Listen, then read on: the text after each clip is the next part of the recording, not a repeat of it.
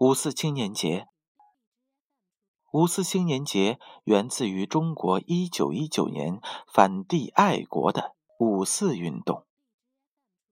五四爱国运动是一次彻底的反帝国主义和封建主义的爱国运动，也是中国新民主主义革命的开始。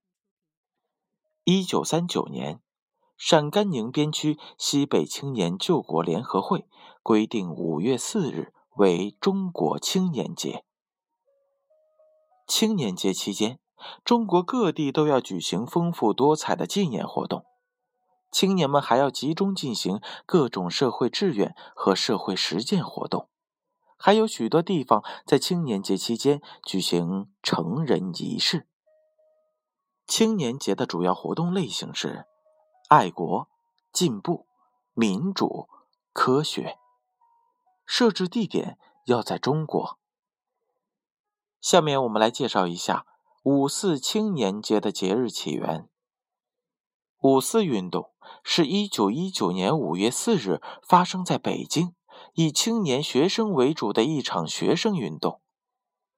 广大群众、市民、工商人士等中下阶层广泛参与了这一次示威游行、请愿。罢工、暴力对抗政府等多形式的爱国主义运动，这是中国人民彻底的反对帝国主义、封建主义的爱国运动。五四运动是中国新民主主义的开端，是中国革命历史上划时代的事件，是中国旧民主主义革命到新民主主义革命的转折点。五四精神的核心内容为爱国、进步、民主、科学。下面我们来说一说五四运动的法定节日。按照国务院公布的《全国年节及纪念日放假办法》的规定，青年节即五月四日，十四周岁以上的青年放假半天。但这一规定没有明确放假适用人群的年龄上限。二零零八年四月，经国务院法制办同意，青年节放假适用年龄人群为十四周岁至二十八周岁的青年。三亿多青年将于每年的五月四日放假半天。此次进一步明确年龄上限之后。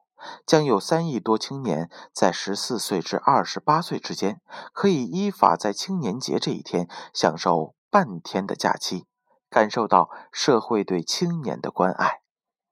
世界卫生组织是这样定义人群的：四十四岁以下的人被列为青年，四十五岁至五十九岁的人被列为中年。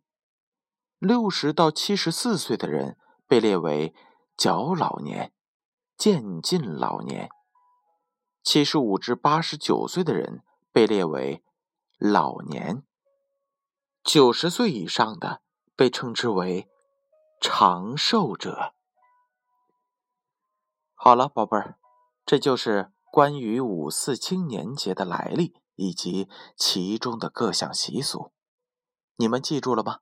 等到你们长大之后，也希望能够过一个有意义的青年节。建勋叔叔希望所有的宝贝儿在长大之后可以过上一个美妙的青年节。